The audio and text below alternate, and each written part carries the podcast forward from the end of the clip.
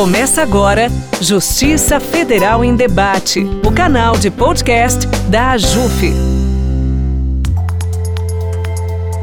Eu sou Vanessa Curti Perenha Gasques e sou juíza federal na seção judiciária de Mato Grosso e vou conduzir, a partir de agora, o quadro Mulheres em Debate do podcast da JUF, Justiça Federal em Debate. Neste episódio, nós vamos falar sobre jurisdição na fronteira e questões de gênero. Nós teremos aqui a participação da doutora Analia Ferraz. Analia é juíza federal desde 2011 titular da Segunda Vara Federal de Cáceres desde 2016 e mestre em Direito pela PUC São Paulo e professora também. Também receberemos a doutora Sibeli Simões dos Santos, que é advogada, pós-graduada em Direito Civil Contemporâneo pela Universidade Federal de Mato Grosso e especialista em Direito das Famílias pela Universidade de Coimbra mestra em Linguística pela Universidade do Estado de Mato Grosso e diretora do Instituto Brasileiro de Direito das Famílias, presidente da terceira subseção de Castres da OAB, e doutoranda em Direito pela Universidade de Marília. Eu gostaria de saber de vocês, como mulheres que trabalham, moram e vivem na fronteira, o que vocês destacam como sendo características específicas do trabalho realizado na fronteira? Com a palavra, a doutora Analia. Olá, doutora Vanessa, doutora Cibele. Primeiramente, é uma satisfação enorme estar compartilhando desse podcast com vocês duas.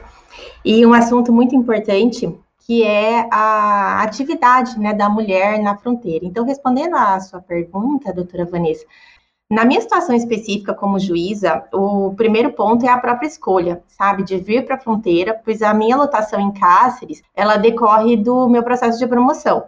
Então, essa foi uma decisão muito difícil de ser tomada, né, e que implica, ah, em até agora, oito anos de jurisdição na segunda vara federal. Hoje eu sou titular aqui, inicialmente eu vim como substituta, e seis meses depois eu optei por me promover. Então, essa decisão foi realmente uma decisão muito difícil na minha vida.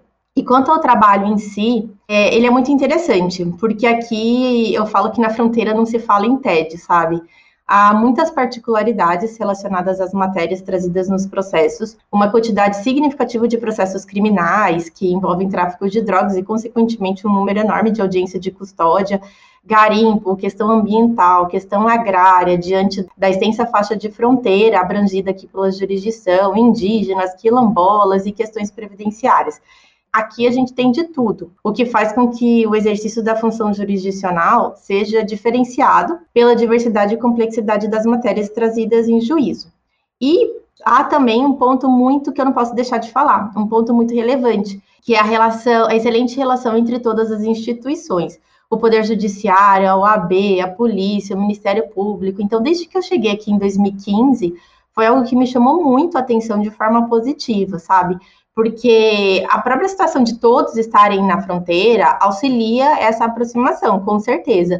Eu acho que a região aqui de Cáceres ela é diferenciada nesse aspecto. Nós temos uma relação harmônica entre todas as instituições que chama a atenção, e isso é um fator extremamente relevante e positivo para todas as atividades, né? Não só a jurisdicional, mas para todas as demais atividades profissionais creio que são esses três pontos principais que eu gostaria de pontuar na questão da atuação jurisdicional aqui na região.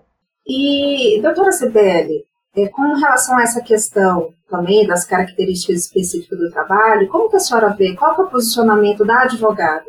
Olá, doutora Vanessa, doutora Analia, muito obrigada pelo convite. Estou imensamente feliz em participar com vocês desse projeto que é tão importante que vem sendo desenvolvido pela JUF. Bom, essa é uma questão bastante interessante, uma questão salutar, que me traz em mente a minha experiência no dia a dia enquanto advogada. Eu faço uma análise um pouco mais ampla. Quando eu penso a realidade como um todo, a realidade das mulheres de fronteira. E aí essa reflexão me faz relembrar das mulheres, uh, chefes de família, aqui da nossa região, da nossa cidade, que tem essa característica muito forte por serem mulheres que vêm de uma constituição cultural que lhes dá muita força, mas que ao mesmo tempo elas estão em um panorama muito volátil, muito sensível, sem segurança quando a gente pensa no ambiente do trabalho delas. Nessa região de fronteira, o que me salta aos olhos é a informalidade do trabalho. E principalmente para as mulheres. Eu vejo que as mulheres nessa região de fronteira, elas estão, vamos dizer, inseridas uh, no sistema laboral, mas com uma informalidade muito maior do que em outros espaços que não seja de fronteira. Obviamente, eu estou falando dessa minha realidade, desse contexto, que é a fronteira Cáceres-Bolívia, uh, Brasil-Bolívia através de Cáceres. Porque em que pese essas mulheres serem chefes de famílias, serem muito fortes diante da cultura que as sustentam, diante dessa uh, expressão cultural gigantesca, mas também elas estão muito uh, sensibilizadas dentro de um panorama, dentro de um contexto laboral, principalmente um contexto da informalidade, que de certa forma resulta aí numa certa instabilidade e insegurança para essas mulheres. Obrigada. Doutora Analia, a fronteira ainda é vista como um espaço de trabalho impróprio para as mulheres? Quais são as dificuldades enfrentadas pelas mulheres na fronteira? Bom, doutora Vanessa, com certeza a fronteira é vista como é vista pelos olhos da sociedade como um espaço de trabalho impróprio para mulheres, sim. E eu vou responder a sua pergunta sobre duas óticas, né? A primeira ótica do ponto de vista da magistratura e a segunda ótica fazendo um adendo no que a doutora Cibele respondeu na primeira pergunta. Quando eu falo da magistratura e todas as pessoas com quem eu converso e que perguntam, ah, onde você é lotada? Eu falo, ah, sou lotada em Cáceres. Há quanto tempo? Ah, oito anos. Quando eu cheguei, realmente, eu vim com receio, né, inicial. Não vou falar que eu cheguei, assim, achando é, tudo o máximo, que realmente eu vim com, com, com receio nessa questão de segurança, em razão da, de, de ter uma quantidade significativa de processos criminais aqui, mas tomei a liberdade inicialmente de chamar um amigo meu que era delegado, que à época, ter uma conversa franca, né, tirar algumas dúvidas de sobre comportamento, sobre segurança, e essa conversa me tranquilizou muito, me orientou em relação a algumas condutas, em relação a alguns comportamentos que eu passei a me orientar. E eu digo que em todo esse período eu nunca tive nenhum problema com segurança, mas as pessoas olham sim a minha lotação aqui como algo que inicialmente fosse super perigoso, que fosse absolutamente impróprio para a mulher. E uma outra questão, também é, relacionada à magistratura em si, é quanto à promoção, que com essa opção de vir para cá veio em conjunto com a opção de estar longe da minha família, que mora em Cuiabá. Essa talvez seja uma realidade de muitas colegas que optem por se promover ou optem por não se promover em várias localidades na fronteira, justamente pela consequência que isso traz na, na família, de estarem longe da família. E quando eu falo em sentido macro, eu fiz um trabalho social aqui há um tempo que eu trabalhei com crianças e eu via nas escolas que as meninas elas não são preparadas, elas não têm uma orientação para serem inseridas no mercado de trabalho qualitativo, né? Elas têm uma criação para às vezes trabalhar no campo, para às vezes ficar em casa. E eu não estou falando com isso é, desmerecendo ou até mesmo desqualificando essas profissões de forma alguma. Eu apenas estou dizendo que é, não é dado de forma, vamos dizer, ampla a possibilidade, a diversidade de trabalho na própria relação educacional para as crianças e adolescentes. E isso eu percebi, eu fiz esse trabalho em escolas públicas, tive um outro colega que também fez um trabalho semelhante e a gente tinha a mesma impressão. Então, as meninas, elas não têm uma visão macro a respeito de um desenvolvimento profissional. Elas pensam apenas em terminar a escola, é, em casar, em ter filho e não em se desenvolver profissionalmente. Então, essa eu vejo uma grande dificuldade, uma questão maior, uma questão macro, né, a ser desenvolvida pelo próprio Estado, né, no sentido de estimular e de promover o desenvolvimento profissional dessas meninas. E, doutora Sibeli, acho que a doutora Analia explanou que o caminho que a levou até Cáceres foi a promoção. Eu pergunto à senhora, qual foi o caminho que te levou até esse espaço fronteiriço? Se foi uma opção e se a senhora entende que o trabalho exercido nesse espaço ele é tido como impróprio para as mulheres também? Pois bem, Vanessa, eu vir para Cáceres, né, vir para essa região de fronteira, foi uma a opção que eu tinha naquele momento, tendo em vista que eu havia feito um vestibular para o curso de direito e vim aqui residir. Eu sou de Rondônia, interior de Rondônia, Colorado do Oeste, e vim aqui residir é, em Cáceres. Após o término da faculdade, eu poderia ter enveredado por outros caminhos, por outras jornadas da vida, né? Ido para outros lugares, talvez até retornado para minha cidade. Mas isso não me apeteceu, muito pelo contrário. Eu via nessa região, eu via em Cáceres um potencial imenso, em que pese as dificuldades do dia a dia, em que pese tudo isso que a doutora Analia muito bem colocou, né? Essas dificuldades, essa instabilidade, nós acreditamos nessa região, nós acreditamos nesse lugar. Esse espaço, de fato, não pode se dizer que é o melhor espaço, que é um espaço uh, extremamente seguro. Não, mas também eu não posso dizer que é um espaço impróprio. Eu penso que é um espaço propício para se desenvolver e crescer dentro das possibilidades, é, mas de fato é um terreno muito ruidoso, é um terreno difícil de lidar, difícil de pisar. Nós estamos em uma região uh, de fronteira, nós estamos em uma região em que é, é muito pesada a questão do tráfico internacional de drogas, e isso realmente nos traz certa insegurança. Mas penso que, para além dessa insegurança, nós temos um caminho a trilhar que é um caminho de dar um, uma qualificação para o local que nós estamos usufruindo, né? Nós estamos vivendo. Eu sou advogada, vim para cá, né, fiz o vestibular, me tornei advogada, me qualifiquei e aqui não só me qualifiquei, como eu gerei inúmeros empregos para minha cidade, trouxe qualificação para aqueles que estão próximos a mim. Então, por mais que Cáceres, por mais que essa região de fronteira é, se refira a um terreno ruidoso, um terreno difícil de pisar, também é um espaço de oportunidades, é um espaço de expectativas, um espaço de esperança, um espaço de possibilidades, claro, dentro de um contexto bastante complexo, como nós estamos aqui é, colocando. Quais as adaptações vocês tiveram que fazer para poder trabalhar melhor nesse espaço? Vocês puderem, primeiro a doutora Ana Lia, depois a doutora Sibeli, explanar a respeito disso.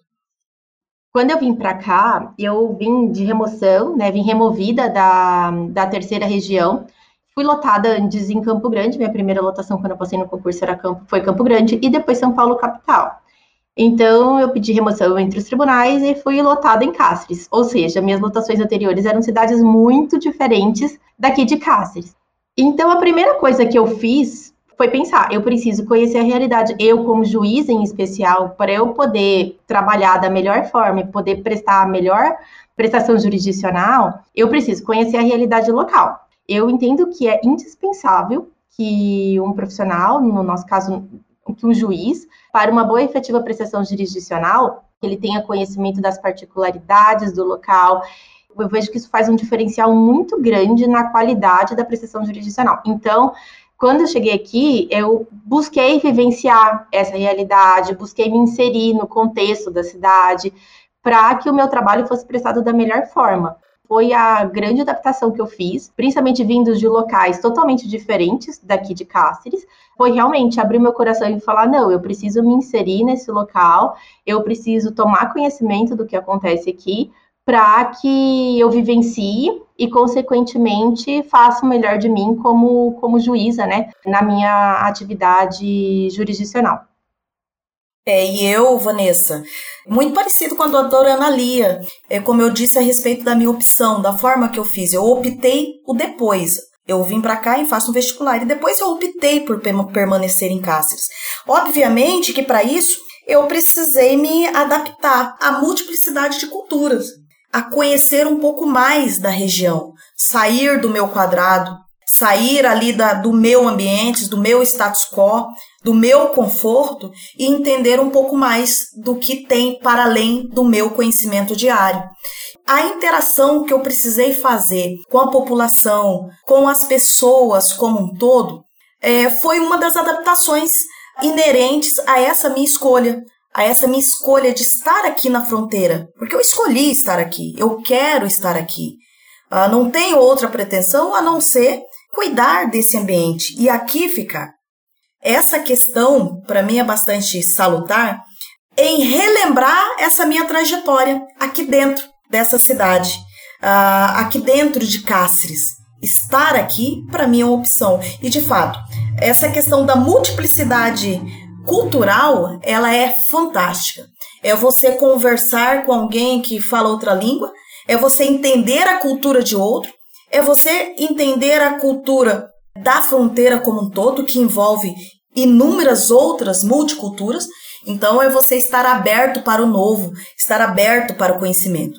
E na minha profissão, enquanto advogada, eu não tinha nem outra opção, era o que eu preciso, precisava fazer. Até para ter sucesso nela, eu precisava me abrir para, de fato, é, conhecer o todo e conhecer a profissão e conhecer as pessoas. E por isso que Cáceres, é, nessa região de fronteira, é uma cidade assim, muito particular. É uma cidade sui generis, é uma cidade que realmente faz com que a gente adote todos que estão à nossa volta, justamente por conta dessa multiplicidade cultural.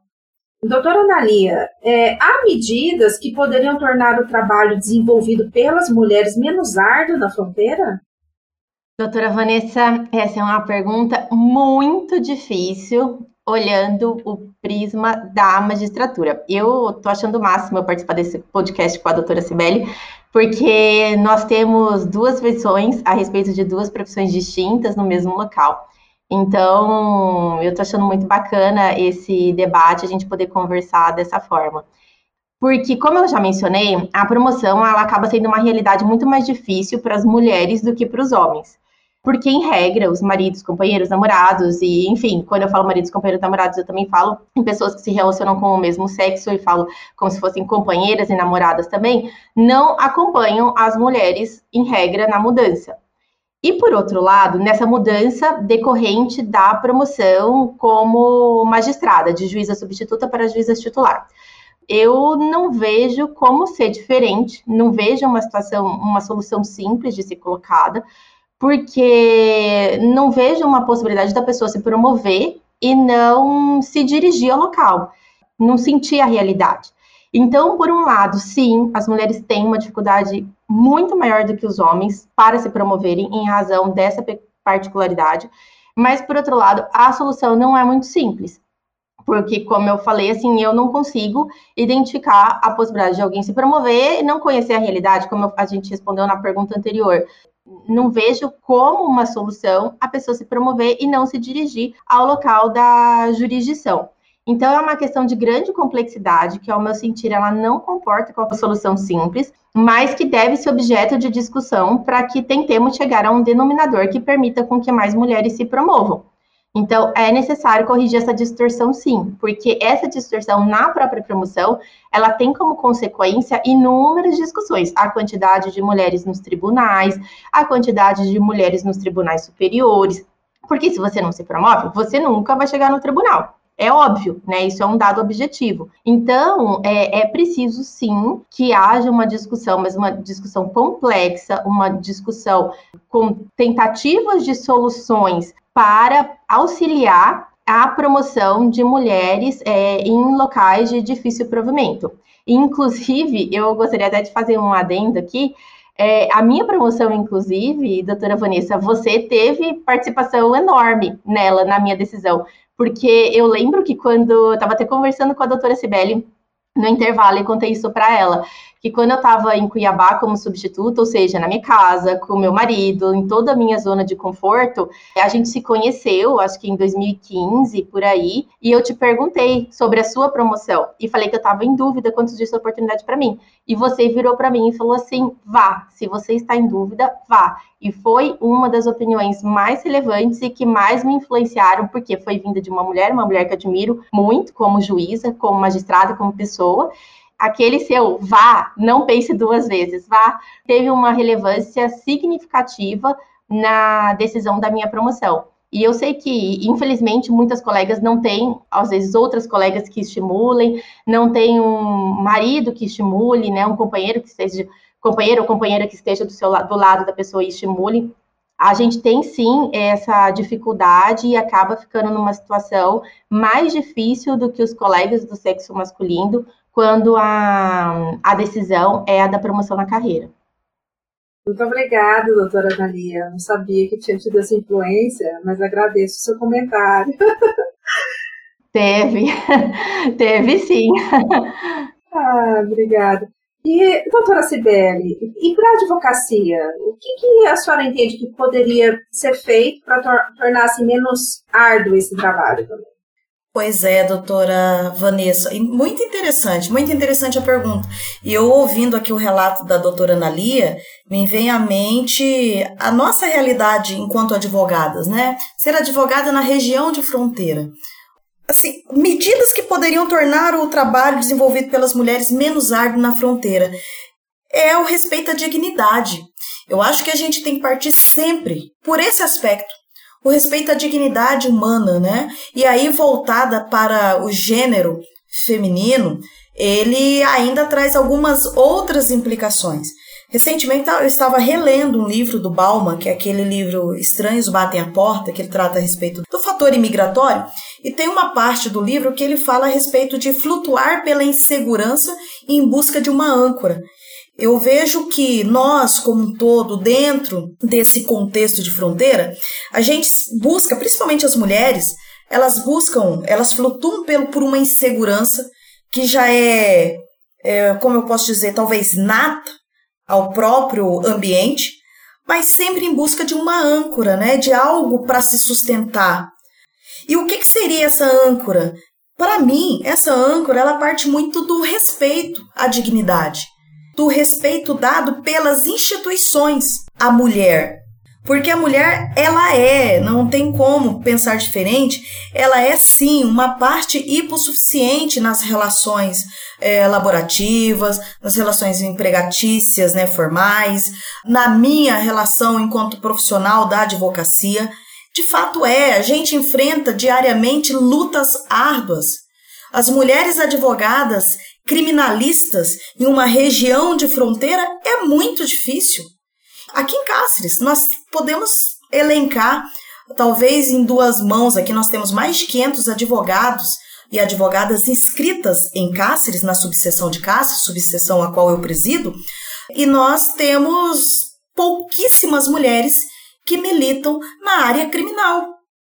E por que isso? Já conversei com inúmeros colegas advogados elas não se sentem, algumas delas não se sentem seguras no ambiente em que elas militam, no ambiente em que elas estarão trabalhando, desde uma uma, uma delegacia, a uma cadeia pública, ao ambiente para lidar com os seus clientes. Então, a insegurança que elas sofrem é muito grande. Por isso que eu me relembro das palavras de Bauman quando ele fala a respeito de que nós flutuamos dentro desses espaços de fronteira por uma insegurança como um todo, mas em busca de uma âncora, né? E essa âncora é justamente o respeito institucional que nós devemos buscar constantemente. Agora, eu acho que vocês já pincelaram um pouco a questão do aspecto familiar e pessoal, mas eu abro agora a oportunidade para vocês falar um pouco mais desse aspecto familiar e pessoal que a fronteira traz, como implicações na vida de vocês. Bom, doutora Vanessa, é uma questão muito, vamos dizer assim, de extrema relevância, eu acho que quando a gente fala na promoção de mulheres, em especial na vinda para a fronteira, quando as juízas tomam essa decisão, a consequência familiar e, nos aspectos pessoais. Como eu já expus, eu moro longe né, da minha família, moro longe do meu marido desde que eu passei no concurso, porque a profissão dele não permite que ele me acompanhe. Para quem não sabe, Cáceres está a 200 quilômetros de Cuiabá, e ele mora em Cuiabá, ele, minha mãe, minha família toda. Então, eu vou praticamente todo final de semana para lá. Então, assim, é uma situação que cansa? Sim. Enche o saco? Sim. Mas ele me apoia e a gente está junto nessa, que é o mais importante. Então, eu creio que para os familiares não é simples. Então, eu creio que para as colegas que tenham dúvida em se promover na fronteira, estejam em um relacionamento, é uma das principais questões que eu digo é ter o apoio, não só da família, mas também dos amigos e dos colegas, porque não é uma decisão simples. Não dá para falar assim, ah, vai que vai ser super legal você ficar indo e voltando todo final de semana. Não é fácil, mas faz parte. Mas é preciso ter uma rede de apoio que te auxilie nessa decisão. Que você possa trocar, faz parte. Mas é preciso ter uma rede de apoio que te auxilie nessa decisão que você possa trocar ideia nas situações mais complicadas, que você possa chorar nas situações necessárias. Então, essa decisão traz sim muitas implicações na vida pessoal, não é nada simples. Quando as colegas decidirem, né, optarem por essa decisão, é necessário que haja não somente o apoio em casa, mas também uh, da maior rede de apoio possível. E nisso eu também faço uma, um, um adendo nessa questão de quanto eu fui acolhida aqui em Cáceres pelos meus servidores, por todos os meus amigos que eu tenho aqui hoje, por colegas de outras profissões. Então, houve uma rede de acolhimento enorme e isso eu só agradeço agradeço e faço esse agradecimento especial né, a todas essas pessoas, porque sim, houve uma rede de apoio aqui local muito grande para mim e que me auxiliou muito e auxilia a minha estada. Então, essa rede de apoio foi e é extremamente relevante para mim. Pois é, doutora Analia, eu ouvindo a senhora falar, assim, eu acho muito bonito esse depoimento que a senhora dá. A senhora poderia estar em qualquer outro lugar, né? Como bem, bem nos expôs. Mas a sua opção é estar em Cáceres.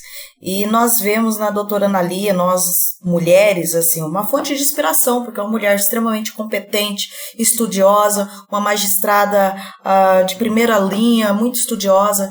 E, e, são esses relatos, doutoras, que nos fazem é, acreditar que estamos no caminho certo, sabe? É, ver mulheres despontando, ver mulheres nesse espaço de poder, ocupando o espaço de poder, nos fortalece cada vez mais. E nesse, nesse tocante, é, eu faço uma referência à minha própria história, porque, como eu disse, eu não sou de Cáceres, né? não tinha família em Cáceres, vim para Cáceres há 20, 21 anos. Né? Cheguei exatamente no dia 11 de setembro de 2011, quando as Torres Gêmeas estavam caindo. E aí aqui cheguei, fiquei em Cáceres, constituí minha família. Eu sou casada com uma mulher, vai fazer 14 anos agora, final do ano, né? Adriane, que é minha sócia, é advogada, é mestre em economia, uma das pessoas mais inteligentes que eu conheço, com maior conhecimento. E nós somos casados há 14 anos e estabelecemos numa região de fronteira, né, com várias questões tanto de conservadorismo como também de protagonismo, né? Porque há uma mistura muito grande. Mas a gente estabeleceu aqui é, nessa relação casadas e hoje eu estou como presidente da subseção de Cáceres, né? Presidente da terceira subseção de Cáceres, que é a terceira subseção mais antiga do estado do Mato Grosso. Ela tem 47 anos de existência. É a primeira vez que uma mulher assume a presidência da nossa subseção, que até então só teve homens presidentes, e de uns seis, seis anos para cá, oito anos para cá, que começou a ter mais mulheres dentro da própria gestão, né, dentro da própria diretoria. Eu fui a segunda é, mulher conselheira, eleita conselheira pela subseção de Cáceres, e agora eu estou na presidência. Falar tudo isso é, é importante porque é necessário a gente demonstrar que, seja ele qual espaço for, é sempre importante a gente ocupar espaços de fala, espaços de poder. E de fato, representatividade importa sim, porque eu sou homossexual, sou mulher, estou como presidente da Ordem dos Advogados do Brasil na subseção de Castro, uma subseção histórica, uma subseção que sempre só teve homens presidentes, e isso implica e me faz uh, tornar essa história um exemplo de ocupação de espaço mesmo, ocupação de poder de fala, de ter poder de fala. Né? Então, assim, eu estou falando de tudo isso, toda a minha vida, toda a minha trajetória na fronteira.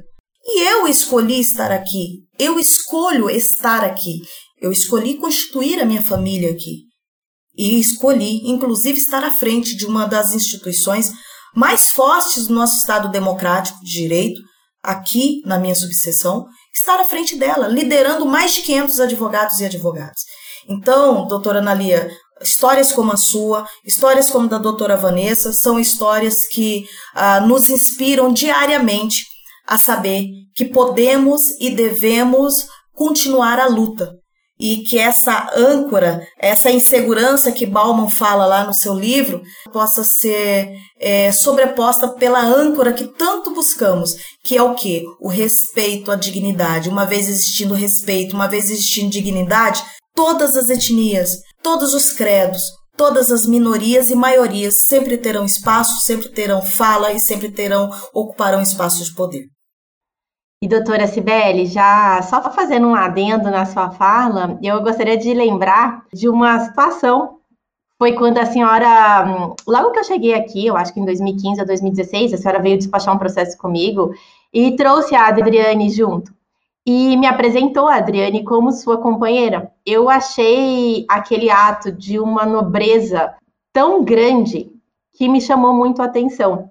E eu fiquei pensando, eu falei assim, nossa, como seria bom se todas as pessoas tivessem essa liberdade de apresentar os seus companheiros e as suas companheiras. Então, essa sua menção ao poder de fala, o espaço da fala e dispor a sua situação, de fazer todos os elogios e todas as menções à, à Adriane, sua companheira de tantos anos, ela tem uma relevância significativa para tudo, para as mulheres em si, para os homossexuais em si, para a carreira jurídica em si, que nós sabemos que há um machismo, há um conservadorismo.